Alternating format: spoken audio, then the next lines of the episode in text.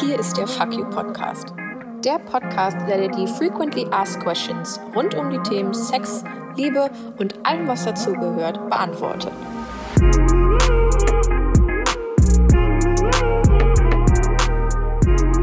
Diese Folge wird unterstützt von Durex. Jette, brauchst du noch ein Kissen oder liegst du bequem? Ich liege eigentlich ganz, ganz kuschelig bequem hier. Ich brauche immer nicht so viele Kissen. Ich hätte gerne ein bisschen mehr Decke, wenn ich ganz ehrlich bin. Das kriegen wir hin, Michi. Danke. So, alle bequem? Alle ready? Ja. Super, denn dann können wir auch schon direkt starten. Ähm, und ich heiße euch alle herzlich willkommen zu unserer neuen Folge des Podcasts Fuck You, den Frequently Asked Questions about Sex and Love, also über Sex und Liebe. Und wir freuen uns heute nicht nur zu zweit euch begrüßen zu dürfen, sondern tatsächlich zu dritt. Und um gar nicht so viel vorwegzunehmen, würde ich direkt das Mikro an den lieben Michi weben. Michi, würdest du dich ganz kurz einmal allen vorstellen? Mit Vergnügen. Ähm, hallo, ich bin's der Michi, Michi Buchinger. Wie man vielleicht an, meinem, an meiner Art zu sprechen hören kann, bin ich Österreicher. Ich lebe in Wien. Und was mache ich so? Ich bin 28 Jahre alt und ich würde mich bezeichnen als Entertainer. Ich finde, das ist allumfassend. Was es eigentlich bedeutet, ist, dass ich YouTuber bin grundsätzlich, aber ich schreibe auch gerne Bücher oder stehe auf Comedy-Bühnen. Das heißt, ähm, alles, was ich mache, ist unterhaltend und deswegen habe ich jetzt angefangen, mich Entertainer zu nennen, auch wenn ich der Einzige bin, der es tut. Ja, das ist okay. Das nehmen wir doch gerne so an. Also wir freuen uns super doll, dass du da bist und ich glaube, dann bist du als Entertainer auch absolut richtig bei uns im Podcast-Bett. Und äh, wir freuen uns, die heutige Podcast-Folge mit dir zu machen, sind schon super gespannt. Doch bevor wir starten, würden wir ganz gerne dir noch mal ein paar Bettfragen stellen. Das machen wir nämlich zu jeder Podcast-Folge, damit wir dich ein bisschen besser kennenlernen können und natürlich auch unsere Zuhörerinnen. Und meine erste Frage, die ich an dich habe, Michi, sag mal, wie groß ist dein Bett eigentlich? Mein Bett, auf das bin ich sehr, sehr stolz, ist 1,80 mal 2 Meter, würde ich sagen. Und besonders angenehm ist, dass es in der Mitte keinen Schlitz gibt oder keine, keine Lücke zwischen den Matratzen. Das heißt, ich kann einfach in der Mitte liegen, wenn das mir danach heißt, ist. Du schläfst da drinnen wie eine Prinzessin. Wie eine Prinzessin mittendrin, keine Sorgen, nur Entspannung und süße Träume. Wunderbar. Und wenn du jetzt schon so sagst, du hast ein relativ großes Bett, sag mal, magst du denn kuscheln oder hast du lieber mehr Platz für dich? Vor allen Dingen, wenn das Bett so groß ist. Schau, ich lebe natürlich jetzt seit sieben Jahren in einer Beziehung und kuscheln ist schon schön, aber gleichzeitig mhm. muss ich sagen, ich habe auch ausgekuschelt in diesem Leben. Also ich bin schon ganz, ich habe schon gern Platz für mich. Es ist schon eigentlich ganz angenehm. Natürlich liege ich dann nicht in der Mitte des Bettes, so wie ich es jetzt gesagt habe, sondern wir haben sehr fair getrennt, 50-50 und ich schaue auch wirklich, dass ich in der Nacht nicht über die Grenze rutsche, sondern ich bleibe immer schon auf meiner Seite. Also manchmal. Aber meistens bin ich auf meiner Seite. das ist tatsächlich sehr fair. Cool. Ja, sehr schön. Vielen, vielen Dank fürs Beantworten der Fragen. Top. Dann steigen wir doch mal direkt äh, ins Thema ein und es geht ans, ans Eingemachte. Und zwar oh. sprechen wir heute mit dir über Geschlechterrollen, über die eigene Identität, über das Thema Gender. Und zuallererst einmal die Frage, für, was heißt es denn für dich, das Wort Geschlechtsidentität? Was gehört denn dazu? Und ja, Erzähl mal. Ja, also unter dem Wort Geschlechtsidentität verstehe ich für mich selbst einfach das Geschlecht, dem ich mich zugehörig fühle, jetzt völlig unabhängig davon, ähm, was mein biologisches Geschlecht ist. Und bei mir persönlich in meinem Leben, ich bin als Mann geboren, ich fühle mich auch als Mann. Ähm, ich bin jedoch ein homosexueller Mann, das heißt, ich hatte auch oft während meiner Jugend und Kindheit damit zu tun, dass sie ein bisschen gemobbt wurde oder auf, von anderen Menschen darauf hingewiesen wurde, dass ich mich nicht typisch männlich verhalte, was auch immer das bedeuten soll. Und deswegen ist es doch ein Thema, das mir sehr wichtig ist. Und ich freue mich, mit euch darüber zu sprechen. Ja, danke, dass du so offen mit uns darüber sprichst. Ähm, dann erübrigt sich eigentlich schon ein bisschen die Frage, die ich äh, im Kopf hatte, ob du dich denn schon mal von einem Klischee, einer Geschlechterrolle, einem Stereotyp mal unter Druck gesetzt gefühlt hast. Mm. Beziehungsweise du bist da natürlich schon mal äh, damit dann konfrontiert worden, dass Leute gesagt haben, du entsprichst jetzt aber meinem, meinem Bild, was ich habe, jetzt nicht so. Hast du mm. dich mhm. dann auch unter Druck gesetzt gefühlt? Ein bisschen tatsächlich, weil ich bin am Land aufgewachsen in einem Dorf und da war es einfach so üblich, dass alle Jungs so im Alter von sechs oder sieben Jahren anfangen, Fußball zu spielen und ich wollte das schon damals nicht. Also ich habe dann meinen Eltern vehement gesagt, nein, bitte nicht. Und sie kamen dann so mit so Stories so, ja, aber dein Bruder wollte das auch nicht, dann musste man richtig auf das Fußballfeld zerren, aber dann hat es ihm total viel Spaß gemacht und dachte mir, bevor ich mich wohin zerren lasse, lasse, lasse ich es doch gerne bleiben. Und ähm, eine prägnante Situation ist mir auch noch eingefallen, denn ich glaube, es waren so die frühen 2000er. Da war ich ein Teenie oder ja, gerade eben ein Teenager und ähm, ich habe mich sehr gefreut über das neue Paris Hilton Album. genau meine Musik und ich habe das so groß in der Klasse angekündigt. Und da wurde ich natürlich nur belächelt und viele meinten, Michi, du als Junge solltest doch Nirvana hören. Da dachte mir so, mhm. ja, schon der ein oder andere Song, aber Paris Hilton kann ich doch auch hören. Warum denn bitte nicht? Ja, also da soll man dich doch lassen, wenn man. Also Eben, tut ja niemandem weh. Richtig, genau. Richtig. Ich habe mich, also wir haben ja gerade schon darüber kurz gesprochen, was ist, was heißt Geschlechtsidentität für dich? Ich glaube, eine Frage, die sich auch viele junge Menschen stellen, wenn man sich so selbst irgendwie findet oder seinen Körper irgendwie kennenlernt oder sich selber auch einfach kennenlernt, kann man ja tatsächlich auch so definieren. Wie findet man denn eigentlich heraus, welchem Geschlecht man sich zugehörig fühlt oder ich mich zugehörig fühle? Geht das überhaupt? Ist das nötig? Das ist eine ausgezeichnete Frage. Ich würde nämlich auch nicht konkret wissen, also jetzt Step by Step, wie man es herausfindet. Ich glaube, das ist einfach so eine Sache, ich weiß nicht, ob ich da was Falsches sage, aber ich glaube, wenn man es weiß, dann weiß man es mhm. irgendwie. Also wenn man so zurückdenkt.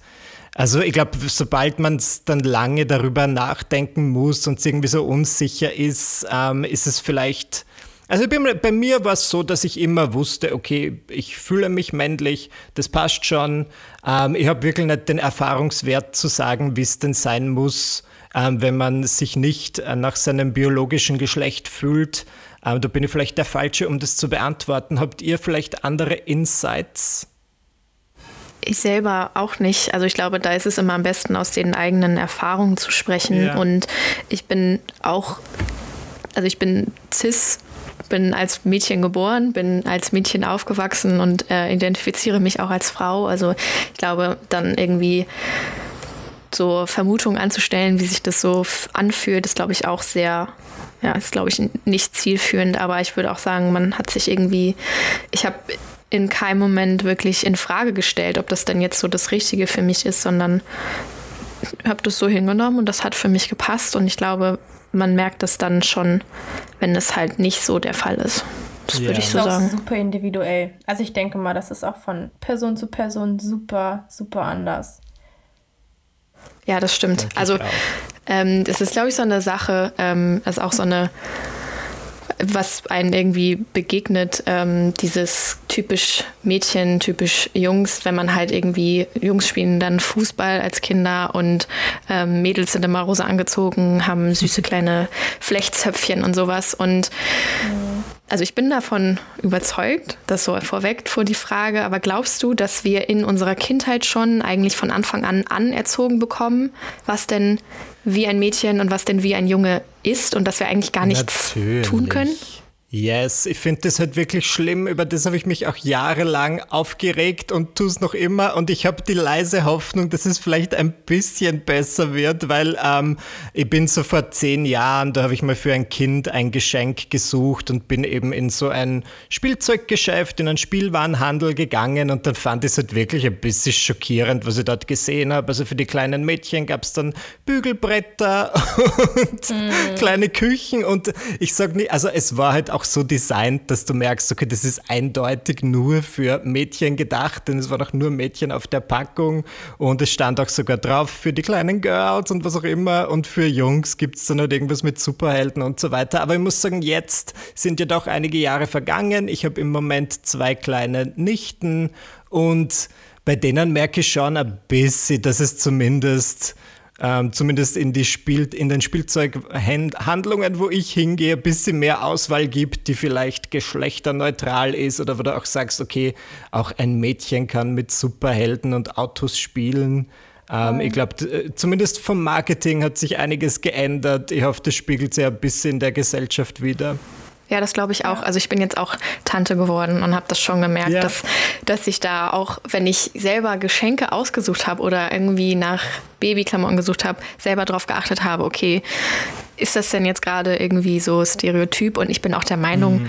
ähm, dass ich habe lange in der Kinderbetreuung gearbeitet und Babys sehen sich, also sind jetzt nicht du sagst jetzt nicht, okay, das Kind sieht aus wie ein Junge und das sieht aus wie ein Mädchen. Das erkennst du schon viel an der Farbe, die sie anhaben. Deswegen. Ja, spannend.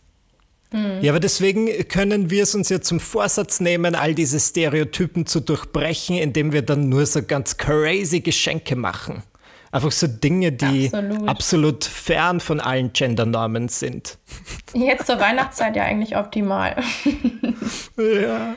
Ich finde das auch ein ganz spannendes Thema. Ich verfolge tatsächlich auch gerne mal so ein bisschen den Pregnant Content auf Instagram. Ich finde das immer ganz spannend ähm, und ich habe das Gefühl, dass gerade in dieser Zeit oder in letzter Zeit sehr viele Content-Creatorinnen schwanger geworden sind oder Kinder bekommen yes. haben. Und ich finde es ganz schön, sehr häufig zu sehen, dass ähm, sehr genderneutral erzogen wird, jedenfalls in den ersten Jahren. Also was ich immer tatsächlich, also das ist so meine persönliche Meinung, ähm, dieses, wo man das, das Gender herausfindet, dass halt immer mit Blau und immer mit Pink gearbeitet wird. Das finde ich irgendwie manchmal ein bisschen schade, weil das ist ja genau eigentlich das das Stereotypische, worin wir eigentlich leben. Und ich finde es eigentlich ganz schön auch zu sehen, dass das gar nicht sein muss, dass man das Kind gar nicht zwingend pink oder blau anziehen muss, damit man eben das Gender präsent macht, sondern dass auch andere Farben total cool und fein sind, wie, weiß nicht, braun, orange oder gelb. Ähm, Richtig. Das, ja, absolut. Da stimme ich euch beiden total zu. Aber wie war das denn bei euch? Wurdet, wenn ich fragen darf, wurdet ihr sehr eindeutig jetzt mit irgendwelchen Farben oder Kleidungsstilen erzogen? Ja, also ich muss schon sagen, ich, ich also ich glaube, das war gar nicht mal, ich glaube, man geht so ein bisschen mit der Gesellschaft mit. Ich glaube, das war gar nicht ganz bewusst. Aber ich habe schon eher tendenziell anfangs so Barbies und Polly Pocket war damals noch total das Ding. Also ich hatte eine riesengroße Polly Pocket Schlossgeschichte, glaube ich, gefühlt oder so ein Einkaufszentrum. Bin ich sehr neidisch drauf.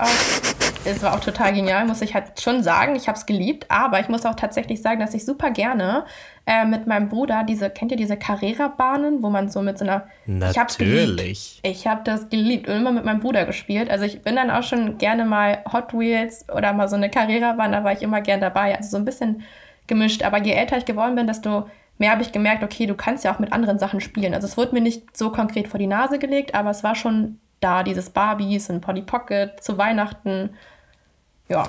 Ja, ich hatte immer die ganzen Mädelsfreundinnen, die ich hatte, die haben halt immer so dieses typische Girl-Zeug gespielt. Und ich fand das irgendwann auch blöd. Also es ist jetzt nicht gesagt habe, dass ich gesagt, also es war nicht so, dass ich gesagt habe, okay, äh, das finde ich jetzt irgendwie doof, das ist mir zu mädchenhaft, aber es hat mir einfach keinen Spaß gemacht. Und das ist halt so voll normal und ähm, das ist ja auch irgendwie dieses wenn man dann sagt, wie, du spielst nicht mit Barbies, sondern spielst lieber Fußball. Also ich war schlecht in Fußball, das hat mir trotzdem Spaß gemacht. Dass dann Leute sagen, also da will man ja auch nicht irgendwie direkt, dass jemand sagt, ja, aber das ist jetzt aber nicht typisch Mädchen, ne? Aber du hast ja blonde mhm. Haare, das geht ja nicht und so. Und das hätte mich bestimmt auch gestört als, als Kind, wenn das so gewesen wäre. Aber also es hat ja, mir niemand vorgesetzt mit so einem Bruder oder so, dann, dann kriegt man halt schon auch viele Jungs-Sachen mit, aber mhm. Das war einmal schon so ein bisschen. Also, das ist jetzt keine Frage, es ist eher so eine Aussage und braucht nur deine Bestätigung. Es sollte schon mehr drüber gesprochen werden oder einfach mehr Sensi also Sensibilität, Sensibilität, Gott, ist das ein schweres Wort anscheinend, ähm, sollte man irgendwie mehr darauf achten, dass man Geschlechterrollen bzw. diese Vorurteile ein bisschen boykottiert sozusagen. Natürlich, ich finde das absolut so. Und besonders, ich meine, es kann ja auch gefährlich sein, weil wenn du dann zum Beispiel einem Jungen sagst, oh, Männer weinen nicht und dann einem kleinen Mädchen das oh, eine Frau kann nicht Präsidentin sein oder was auch immer. Das sind ja Dinge, die manche Leute tatsächlich sagen oder wenn schon nicht direkt, dann zumindest indirekt weitergeben. Und das kann ja schon große Auswirkungen für die Zukunft haben. Also mir wurde schon ganz oft gesagt, dass ich nicht so viel weinen soll. Und also jetzt nicht unbedingt nicht nur von meinen Eltern, sondern also an der Schule, als ich halt so fünf oder, oder wie alt ist man in der Grundschule sieben oder so war. Und ich glaube, das hat eine Zeit lang echt echt Spuren hinterlassen, weil ich dann Probleme hatte, meine Gefühle zu zeigen. Aber das habe ich zum Glück auch recht rasch wieder überwunden. Es war jedoch trotzdem ein bisschen schwierig. Also das kann ja oft mhm. irgendwie so wie ein kleines Gefängnis sein, diese Männlichkeit oder Weiblichkeit, die an da aufgedrückt wird. Du meintest ja gerade, du hast das relativ rasch überwunden. Ähm, wie hast du das denn gemacht? Also hast du da wirklich dir selbst gesagt, okay, das ist absoluter Schwachsinn, dass ich jetzt nur diesem Stereotyp mhm. Mann entsprechen muss? Oder wie, wie hast du das gemacht? Hast du da irgendwie so Tipps, beziehungsweise kannst du da irgendwie Gedanken teilen? Ich glaube, es war irgendwie fast gezwungenermaßen. Also ich habe mich irgendwann geoutet, also als homosexuell im Alter von 15 oder 16 und ich finde, das war relativ rasch und vielleicht ein bisschen überstürzt, aber ich wurde eben aufgrund dessen gemobbt, weil andere Leute schon im Vorfeld meinten, oh, Michi wirkt aufgrund seines Kleidungsstils oder was auch immer schwul und ich wollte mir das eine Zeit lang nicht eingestehen, aber dann irgendwann, wie gesagt, mit 15, 16 dachte ich mir, okay, wem mache ich was vor? Ich bin tatsächlich schwul und aufgrund dessen war ich dann schon, schon so in einer ein bisschen Außenseiterrolle drin, dass es mir dann auch wirklich schon egal war, ob ich jetzt nur in irgendein Männerklischee reinpasse. Und deswegen sage ich gezwungenermaßen, weil es natürlich schöner gewesen wäre, ich wäre kein Außenseiter gewesen und hätte mich dann trotzdem bewusst dazu entschieden, jetzt nicht in das Männerklischee reinpassen zu wollen. Aber ich glaube, es war wirklich aufgrund dessen, dass ich mir dachte, okay, ja, ist der Ruf schon mal ruiniert, dann kann ich ja eigentlich mhm. auch mit einem tief ausgeschnittenen und pinken T-Shirt in der Schule aufkreuzen, denn es ist eh schon egal. Aber ich glaube, aufgrund dessen ich kann zum Glück behaupten, dass ich dann auch nach meinem Outing und nach meinem Wegschmiss sämtlicher Gendernormen nicht unbedingt mehr unbeliebt war. Ich glaube, das hat mir tatsächlich dann ein bisschen beliebter gemacht, dass ich dann mhm. authentischer gelebt habe und die Leute gemerkt haben, okay, so ist Michi also wirklich, er verstellt sich jetzt nicht mehr und es gab dann ganz, ganz viele Leute, die mich tatsächlich früher gehänselt haben, die dann zu mir gekommen sind und gesagt haben, du bist eigentlich hier ganz cool cool, rührend. Immerhin haben sie es gemerkt. Ja, immerhin hat man es irgendwann ge geschnallt, dass, dass man es einfach dann macht und dann ist man authentisch und das ist auch besser, das stimmt, das ist schön, dass irgendwann die Einsicht, irgendwann die, die Einsicht gekommen ist. Ja, genau. Ich meine, es hat zwar dann so ein bisschen ein, zwei Jährchen gedauert, aber ich finde das dann doch relativ schnell. Ich habe ja keinen Stress damit gehabt, mich da jetzt irgendwie mehr wohl zu fühlen, aber ich bin doch sehr froh, dass mir das in der Jugend gelungen ist, da irgendwie rauszukommen aus diesen Erwartungen und Klischees. Hast du denn so deine Go-To-Tipps für alle, die gerade zuhören? Ähm, wie man sich da so ein bisschen rausbrechen kann aus dieser ganzen Klischeegeschichte und Stereotypengeschichte und wie man sich dann auch mit sich selbst wohlfühlt? Ja, also ich meine, was mir auf jeden Fall sehr geholfen hat, war das Finden einer Community, mhm. ja anderer Leute, die ähnlich sind wie ich und ähnliche Ansichten haben. Und das habe ich natürlich in meiner ländlichen Region zu diesem Zeitpunkt nicht wirklich gefunden. Ich habe dann ähm, den Blick ins Internet gewandt und habe dort so Communities entdeckt. Also jetzt auf keiner bestimmten Seite, damals halt einfach auf MySpace. Und habe gesehen, okay, da gibt es auch Leute, die jetzt nicht in einem Dorf wohnen, sondern vielleicht in einer Großstadt. Und die sind, die sind cool, die sind aufgeschlossen, die sind in meinem Alter. Und da habe ich dann einfach mit Leuten angefangen zu chatten. Und es war dann tatsächlich einfach auch durchs Internet, dass ich gemerkt habe, dass auch einige Leute an meiner Schule gar nicht so eng engstirnig und konservativ sind, wie ich dachte.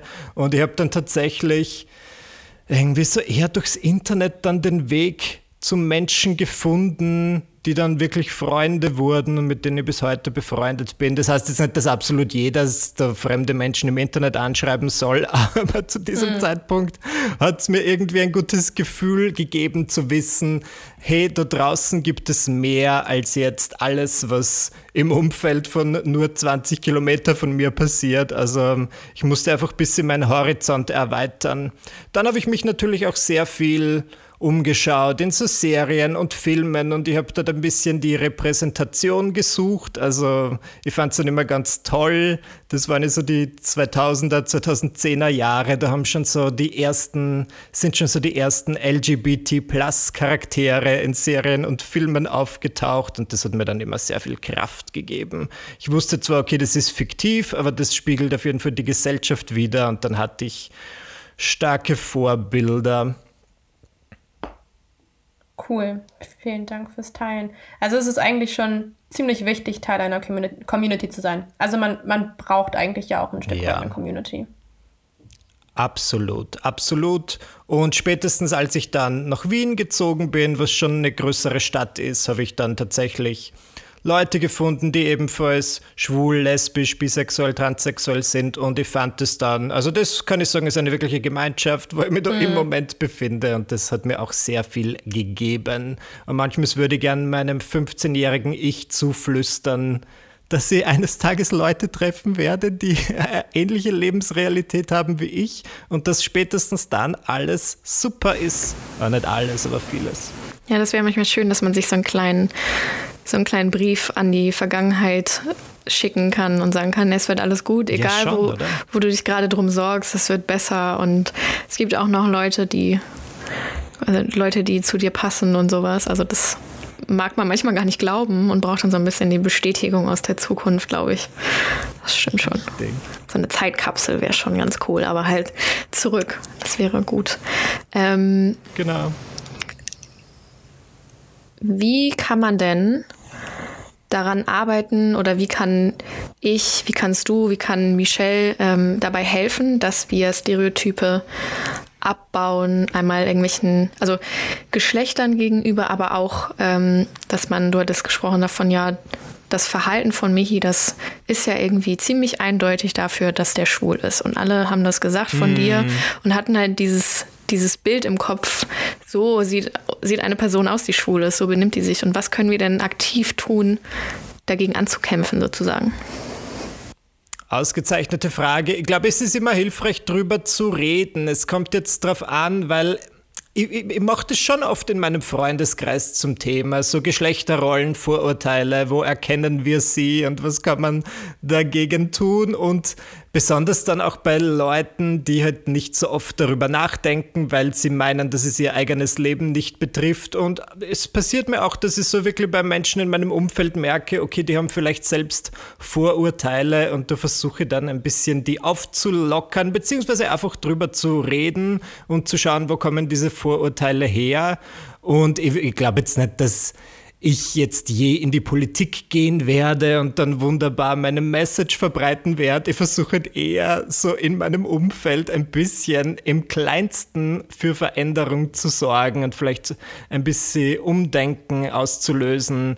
Und wenn es mir dann schon gelingt, dass jetzt ein oder zwei Leute aufgrund einer hitzigen Diskussion mit mir vielleicht die Sache ein bisschen anders sehen, dann fühle ich mich eigentlich ziemlich so, als hätte ich was Gutes getan. Ja, manchmal muss man halt Babyschrittchen gehen, ne? aber ich denke, das macht auch schon mal im kleinen aber Anfang. Wenn wir das alle mhm. tun, wenn wir jetzt alle mit ein, zwei Leuten reden, dann ist ja das schon mal fantastisch, was da ausgelöst werden kann. Ja, das stimmt. Also drüber sprechen ist auf jeden Fall eine wichtige Sache. Meinst du denn, so Thema Beziehung, Partnerschaft, dass sowas da irgendwie auch wichtig ist? Also hast du da jemals in einer Partnerschaft ja. drüber gesprochen? Auf jeden Fall. Also ich finde es immer gut, in der Partnerschaft über Geschlechterrollen und so weiter zu sprechen. Und ich habe das gerne während meiner Datingphase auch schon früh gemacht. Ja, ich habe das dann so beim zweiten Date angefangen, über Geschlechterrollen zu reden. Ist natürlich nicht immer super gut angekommen, weil es jetzt nicht so ein klassisches Date-Thema ist. Aber trotzdem möchte ich ja wohl am Anfang einer Liaison wissen, wo, wo die andere Person steht, was die so für Meinungen mhm. hat. Deswegen habe ich das versucht, recht schnell abzuchecken Und dann ist es meistens gar nicht so weit gekommen, dass ich jetzt eine Partnerschaft eingegangen bin und dann plötzlich gemerkt habe, oh Gott, dieser Typ hat absolut äh, mittelalterliche Ansichten, was Geschlechterrollen betrifft. Also ich habe das meistens schon recht früh da irgendwie aus der Welt geschafft, falls es da irgendwelche ähm, Ungereimtheiten gab. Aber ja, ich bin generell ein Fan einfach vom drüber reden. Also Communication ist key. Na sicher. Und ich mache das dann mal, ich finde, weil die Leute fragen immer, ja, wie leite ich so ein Gespräch ein? Aber ich bin immer großer Fan davon, die Dinge einfach so rausploppen zu lassen, ganz ohne Vorbereitung. Und ich sage dann aus dem Nichts, sprechen wir über Geschlechterrollen. Du fängst an. Bloß nicht vom Stuhl kippen. cool. Finde ich aber super. Ich glaube, das brauchen wir auch auf jeden Fall. Ich hatte tatsächlich, ich finde das so spannend, dieses gesamte Thema. Da haben wir letztens jetzt in der Uni drüber gesprochen, letzte Woche in der Vorlesung, ähm, weil ich in Richtung Soziologie studiere und da geht es gerade auch so um, um Gender, Geschlechtersoziologie. Und da entstehen auch so, also da gibt es so unfassbar viel Redebedarf. Ich glaube, man kommt gar nicht in die Situation, wo man nicht mehr miteinander sprechen kann, weil einem das Thema irgendwie ausgeht. Also das ist so breit gefächert, da kann man sich stundenlang drüber unterhalten. Auf jeden Fall. Ich habe auch eine Zeit lang Gender Studies studiert, so als Erweiterungskurriculum und das fand ich auch sehr, sehr faszinierend. Und ich gebe dir absolut recht, Michelle, man kann da ewig lang diskutieren. Ich habe diese Vorlesungen in allerbester Erinnerung, sie haben manchmal vier Stunden lang gedauert und wir haben, hatten auch danach noch genug zu besprechen. Es wurde äußerst viel diskutiert. Und es war einfach spannend, aber das ist auch schon wieder sechs Jahre her. Ich würde jetzt gern nochmal Gender Studies studieren und schauen, ob es dann jetzt andere Gesprächsthemen gibt, wo sich doch die Gesellschaft auch ein bisschen weiterentwickelt hat und der öffentliche Diskurs dann auch nochmal mehr in die Gender-Richtung geht, wie ich finde. Das ist zumindest mein Eindruck. Hm, voll. Ah, ich glaube, so unfassbar viel mehr hat Ach sich so. jetzt gar nicht okay. verändert, tatsächlich. Ich glaube, dass Weiß ich nicht. Ich habe früher nicht studiert. Vor sechs Jahren jedenfalls doch nicht.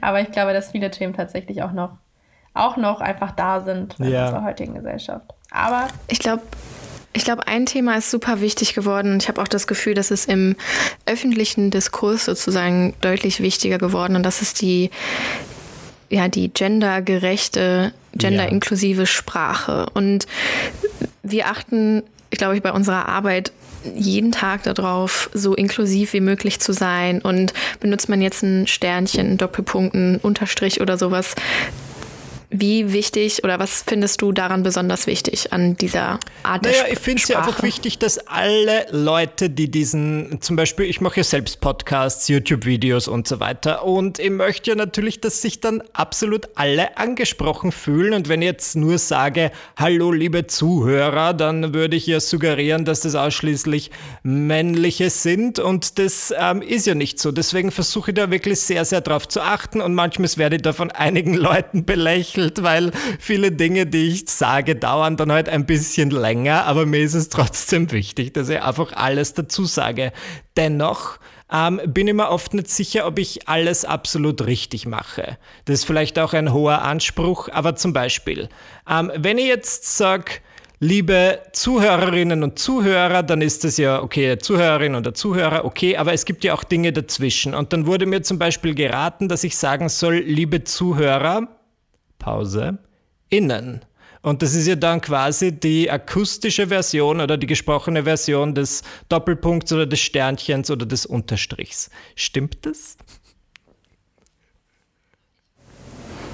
Also ich habe das auch mal in einem Podcast gehört, dass das so ist, aber äh, ich weiß auch nicht, also in so in so solchen Settings ist, glaube ich, nochmal was anderes, wenn man irgendwie weiß, okay, das hören jetzt gerade super viele andere Leute, das ist jetzt eine, das ist jetzt eine wichtige Aufnahme oder in irgendeinem, in irgendeinem Video zum Beispiel, wenn wir irgendwelche Formate machen bei uns auf den Channels, dann achtet mhm. man da ja besonders drauf. Und weiß nicht, ob das richtig ist. Ich glaube, dass das so richtig ist, diese Pause zu machen. Das ist ja auch für Blindenschrift, also das, wie das ähm, dann gehandhabt wird, dass dann halt diese Pause ist oder wenn das dann vorgelesen wird, ein Text. Ich weiß es auch nicht. Ich glaube, da ist auch noch kein Meister vom Himmel gefallen. Und wenn man ab und zu mal irgendwie einen kleinen Fehler macht, das ist, glaube ich, auch, Irren ist ja menschlich und wenn man da mal irgendwie was falsch macht, dann ist es, glaube ich, auch okay, solange man so offen ist und sagt, okay, hey, ich wurde gerade auf meinen Fehler hingewiesen, dann mache ich das beim nächsten Mal auch richtig. Aber so in der in der normalen Alltagssprache finde ich das super schwierig, weil ich weiß auch, dass ich irgendwie darauf achte und dass wir bei, bei uns ähm, bei der Arbeit so viel darauf achten. Das färbt sich natürlich ein bisschen ab. Und dann habe ich das Gefühl, manchmal fällt es mir so schwer, meine Gedanken zu teilen, weil ich immer noch darüber nachdenke, okay, wie mache ich das jetzt so inklusiv wie möglich, ohne dass es irgendwie so lange dauert. Weil das ist sehr aufwendig, aber wichtig, mhm. aber aufwendig. Ich glaube, natürlich ist es wichtig. Oh, sorry. Michael. Sorry, nach dir, Michelle. Dankeschön. Ich wollte nur sagen, dass ich das Gefühl habe, dass ich schon tatsächlich eher dazu neige, ZuhörerInnen zu sagen, weil sich das irgendwie ein bisschen so eingespielt hat. Ja, Glaub, ja, genau. Man muss es nur als Empfänger auch wissen, als Empfänger und in, dass ähm, das quasi damit, also was du damit meinst, weil ich habe das bis vor kurzem nicht gewusst und dann dachte ich mir immer, warum macht die jetzt so eine komische Pause? Was soll das denn schon wieder? bis mir das dann mal jemand gesagt hat. Aber ja gut, wir müssen vielleicht einfach offen darüber reden, so wie wir das jetzt machen, damit da was weitergeht. Voll. Ich glaube, dass wir damit aber auch nochmal einen guten Denkanstoß geben dass da jeder nochmal so ein bisschen in sich gehen kann und drüber nachdenken kann. Erstens, wie er es macht und zweitens, was er glaubt, was. Obwohl ich frage mich auch, gibt es da so ein richtiges richtig und falsch? Ich glaube schon. I don't know. Ich glaube schon. Ja, wenn es ein Gender Studies oder viele Gender Studies äh, Studiengänge gibt, dann gibt es bestimmt auch so ganz konkrete Richtlinien, was man zu tun hat und was man zu lassen hat und sowas. Deswegen glaube ich, ja. glaube ich schon, dass es da irgendwie so eine Kunst gibt und äh, es gibt Leute, die das perfektionieren, aber was ich ganz ähm, wichtig hab, für mich gelernt habe, ist, wenn ich über mich selber spreche, dann spreche ich auch manchmal als er von mir. Also das finde ich ganz, also wenn man irgendwie zum Beispiel sagt, ich bin, bin ich jetzt nicht, aber ich bin Klempner. Sagt man ja nicht, weil ich bin ja Klempnerin. Ja. So, und mhm. da achte ja, genau. ich mittlerweile auch viel mehr darauf, dass ich, wenn ich auch irgendwie in der Gruppe von nur weiblichen Personen bin, dass ich dann nicht, dann schreibt jetzt jeder seine Gedanken auf, sondern dann ist es jede schreibt seine Gedanken auf. Das ist irgendwie so ein bisschen, und das ist so eine Gewöhnungssache. Mm. Und das kommt so mit der Zeit. Und ich habe das Gefühl, dass ich damit selber auch manchmal irgendwie auf die Nerven gehe, wenn ich so ganz genau darauf achte. Aber mittlerweile ist es mir schon selber super wichtig, darauf zu achten.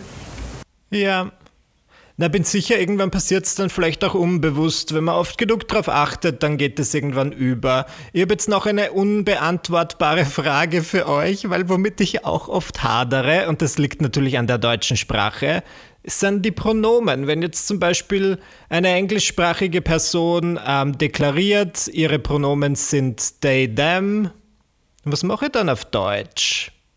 Ja. Versteht ihr, was ich meine? Oh, ja, da bin ich auch irgendwie, weiß nicht, auch neu drin. Und ich finde, also vielleicht sollte doch in die Politik, weil es muss ein neues Wort her. Vote for Michi. Zwei neue Pronomen. genau. Boah, ich, da bin ich auch ein bisschen lost, sozusagen. Also, wenn nicht, also. Okay. Vielleicht muss man einfach den Namen sagen die ganze Zeit, weil zum Beispiel Sam Smith, das ist eine musizierende Person, die mein Freund sehr gerne hört. Und Sam Smith hat gesagt, quasi die Pronomen sind they, them. Und das verstehe ich schon. Wenn ich Englisch spreche, kein Problem. Aber jetzt, wenn ich, wenn ich Deutsch spreche, möchte ich nicht er oder sie sagen. Deswegen sage ich einfach ständig Sam Smith. Und ich sage dann in einer Unterhaltung über Sam Smith fünfmal Sam Smith, weil das die Pronomen sind, die Sam Smith sich wünscht. Ja, das ist ein also Zungenbrecher also der, dann. Der ja, das weiß ich aber auch nicht. Stimmt. Ja, im Deutschen ist es dann wieder komplizierter.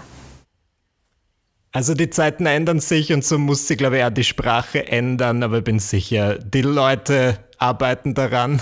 Das äh, glaube ich, glaube ich auf jeden Fall auch, dass sich das irgendwie wandelt. Cool, ja, das ist eine gute Frage gewesen, Michi. Ich glaube, da hast du mich ein bisschen erwischt. ja, mich auch. Gerne.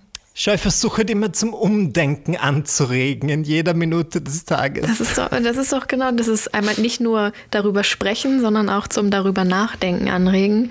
Ähm, hm. Das mhm. nehme ich mir auf jeden Fall nach Hause. Also ich bin zu Hause, aber das nehme ich mir auf jeden Fall mit und darüber nachzudenken. Ja, auf jeden Fall. Das Bringt mich auch tatsächlich ja, schon irgendwie so ein bisschen zu dem nächsten Punkt, wo ihr gerade jetzt also sagt, ähm, wir bringen oder wollen ja auch irgendwie einfach zum Nachdenken anregen. Ähm, Michi, du weißt ja auch, dass wir Workshops machen für oder mit jungen Menschen, mit Schüler und Schülerinnen, ähm, um über einfach Aufklärungsthemen zu sprechen und da auch ein großer Part ähm, das Thema Sexual Identity, sexuelle Identität ist, also Geschlecht, äh, Geschlechteridentitäten, ähm, versuchen wir ja auch im Endeffekt zum Nachdenken anzuregen und niemanden richtig umzuerziehen oder irgendwie eine komplett andere Meinung aufzuwürgen, sondern einfach mal zu sagen, hey, denk doch mal drüber nach. Ähm, so und so könnte man halt auch einfach denken. Deswegen finde ich das auch ganz schön, einfach mhm. nochmal zu sagen, wir regen zum Nachdenken an. Aber ein großer Teil, den wir auch in unseren Workshops machen, ist immer zu schauen, was es so für typisch männliche und typisch weibliche Stereotype gibt. Aber das Ganze ist tatsächlich auch so ein bisschen übertrieben, ehrlicherweise. Aber damit wollen wir eigentlich nur yes. noch mal zeigen oder halt aufführen, es gibt super viele Stereotype und warum gibt es die und warum sind die eigentlich tendenziell eher falsch. Ähm, und da würde ich dich tatsächlich erstmal fragen. Das ist nämlich ein super, super spannendes und vor allem auch teilweise, ich sag jetzt mal in Anführungszeichen, lustiges Thema, weil man dann ja doch irgendwie erkennt, okay, wow, da läuft doch irgendwie schon in unseren Gedanken manchmal ein bisschen was, vielleicht sogar schief. Also wir denken irgendwie nicht so, wie wir eigentlich denken sollten. Was hast du denn irgendwelche yeah. Beispiele in Richtung Geschlechter Rollen oder Stereotype, die dir halt öfter mal begegnet sind oder die du öfter mal hörst oder siehst in der Gesellschaft heutzutage?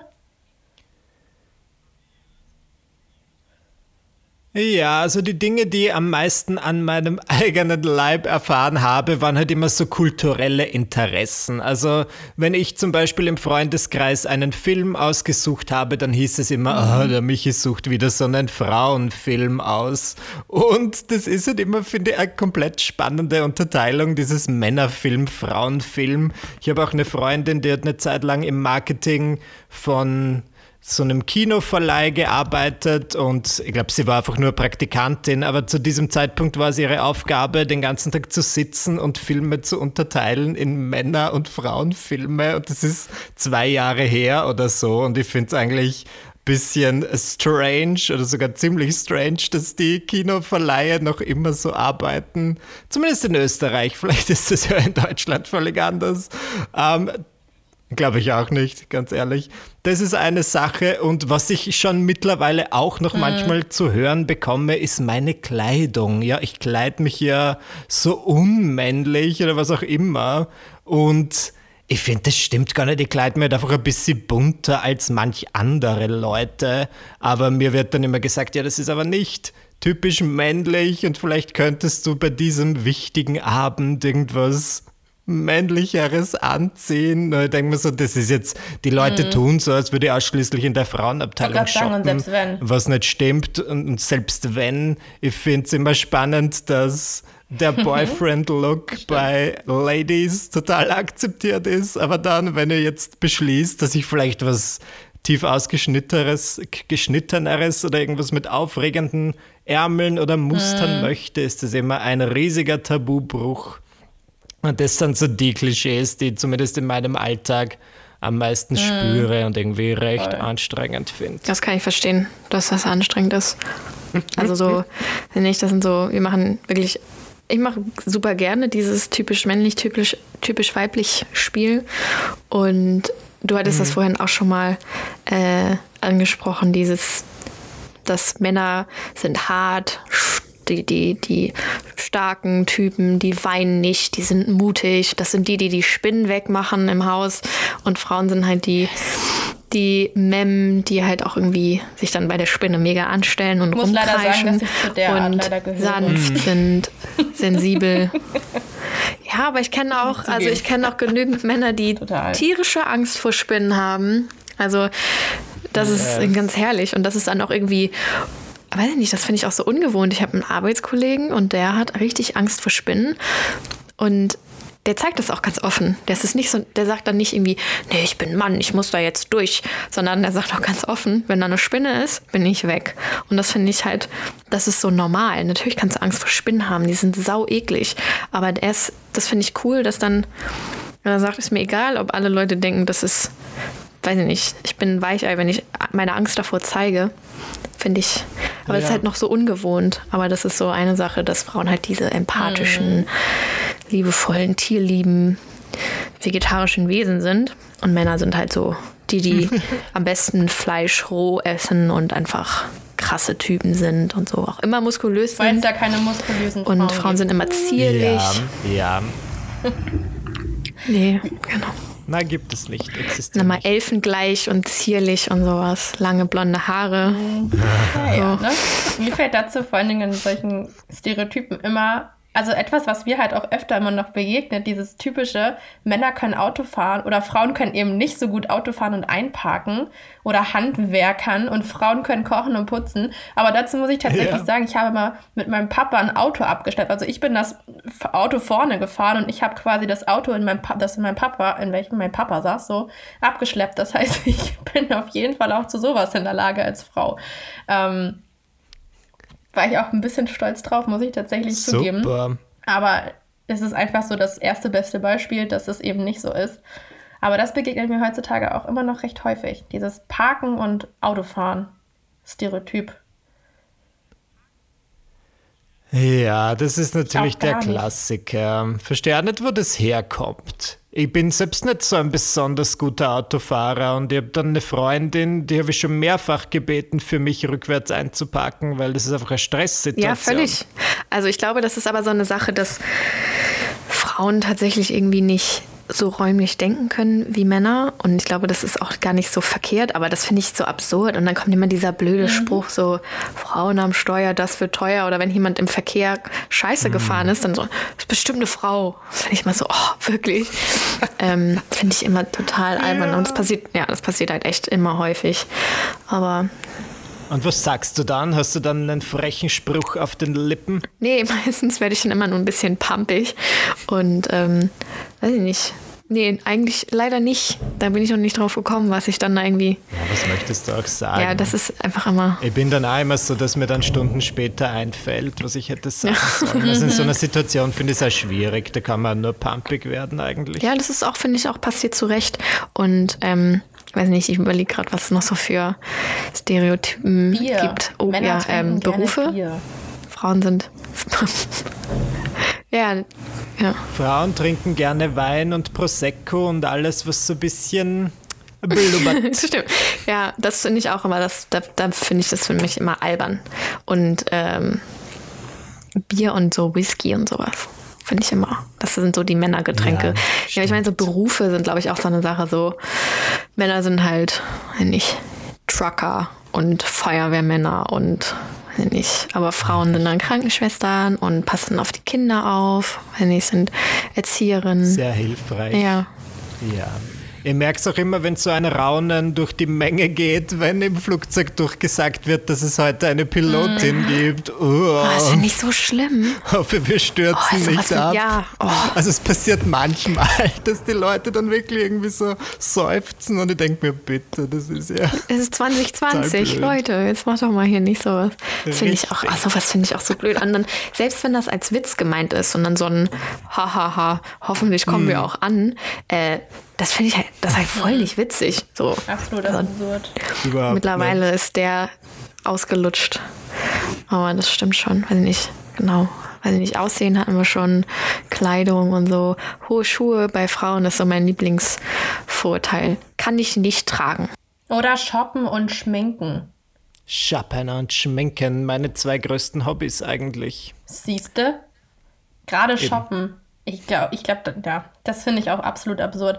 Aber das sind tatsächlich so auch die, die Begriffe oder Eigenschaften beziehungsweise Berufe, wie auch immer, die uns am meisten in den Workshops begegnet sind. Aber da kann man das Ganze immer noch schön diskutieren und nochmal in die Richtung lenken, dass es eben nicht typisch Mann und typisch Frau eigentlich gibt.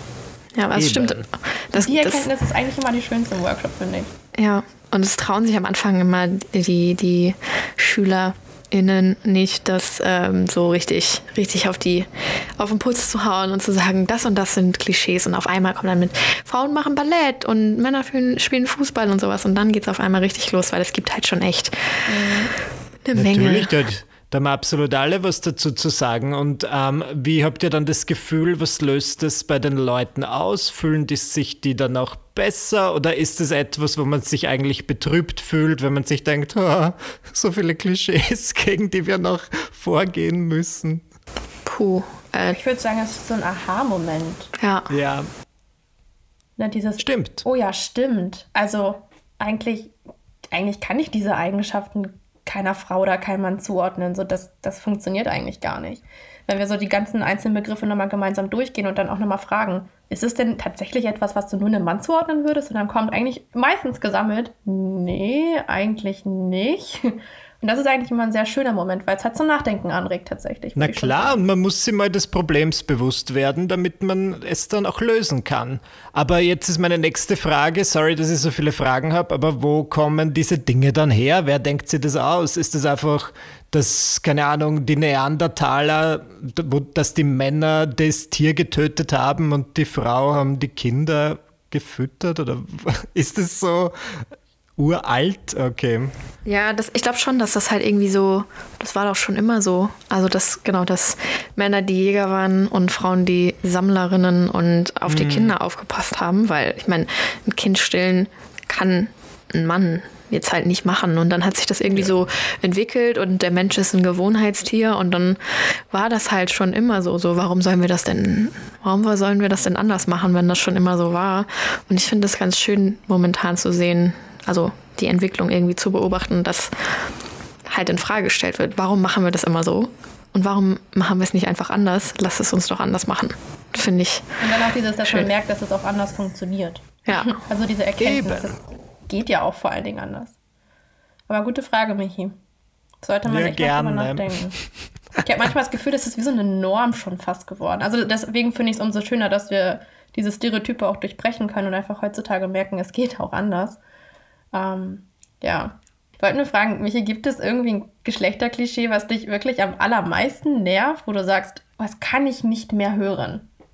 Das kann ich nicht mehr hören. Ähm, ach, es hat mir eine Person, die mir sehr nahe steht, etwas gesagt. Das hat mich sehr aufgeregt. Ich war nämlich in einem, also ich war für einen Preis nominiert und ähm, Dort, äh, also ich war nominiert und dann drei weitere Personen und das waren alle Frauen. Und diese Person meinte zu mir, du wirst auf jeden Fall gewinnen, weil alles, was eine Frau kann, kann ein Mann viel besser. Und ich dachte mir, das ist das Schlimmste, was ich je gehört habe, noch dazu von einer Frau. Also ich meine, wenn du selbst sowas denkst, ich weiß nicht, ob es ein Scherz war, es klang nicht wie ein Scherz. Und selbst wenn, scherzt man über sowas nicht.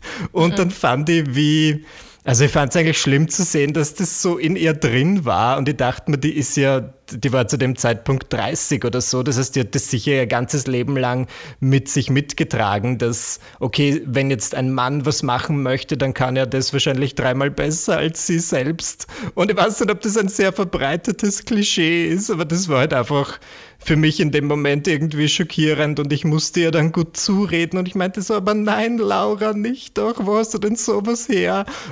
Ich meine, natürlich ist es schwer, dann innerhalb eines Gesprächs diese tiefsitzenden Klischees zu lösen und ich, ich versuche da regelmäßig mit ihr drüber zu reden, ob sie das wirklich noch immer so sieht. Oh Gott, das ist ja schrecklich. Ja, das ist so eine, das klingt nach einer tiefen Prägung, das ist richtig hängen geblieben. Ich kenne das, mhm. kenn das andersrum.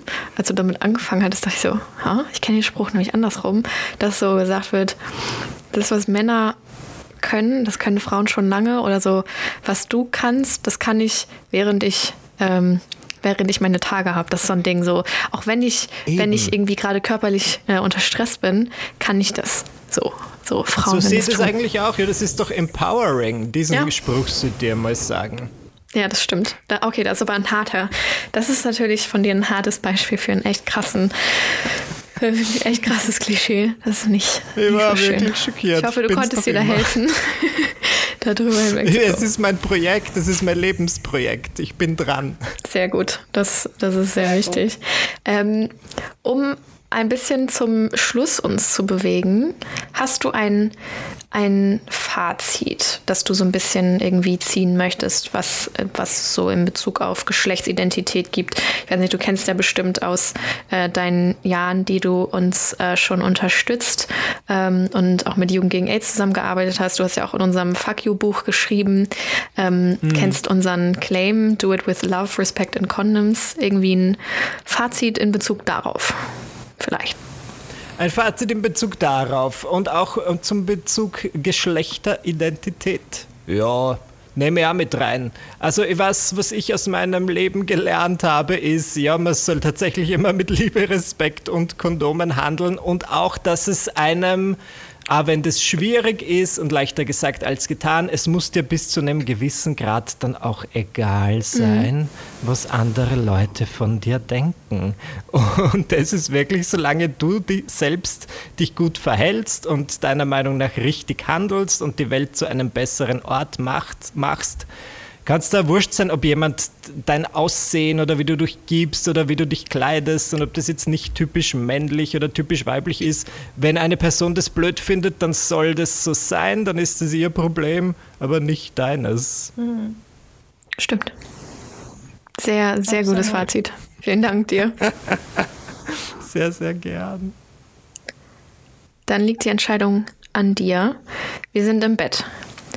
Und ähm, möchtest du jetzt lieber nochmal ein kleines Nickerchen machen, einen langen, ausgiebigen Schlaf oder werden wir aufstehen und uns in den Tag begeben?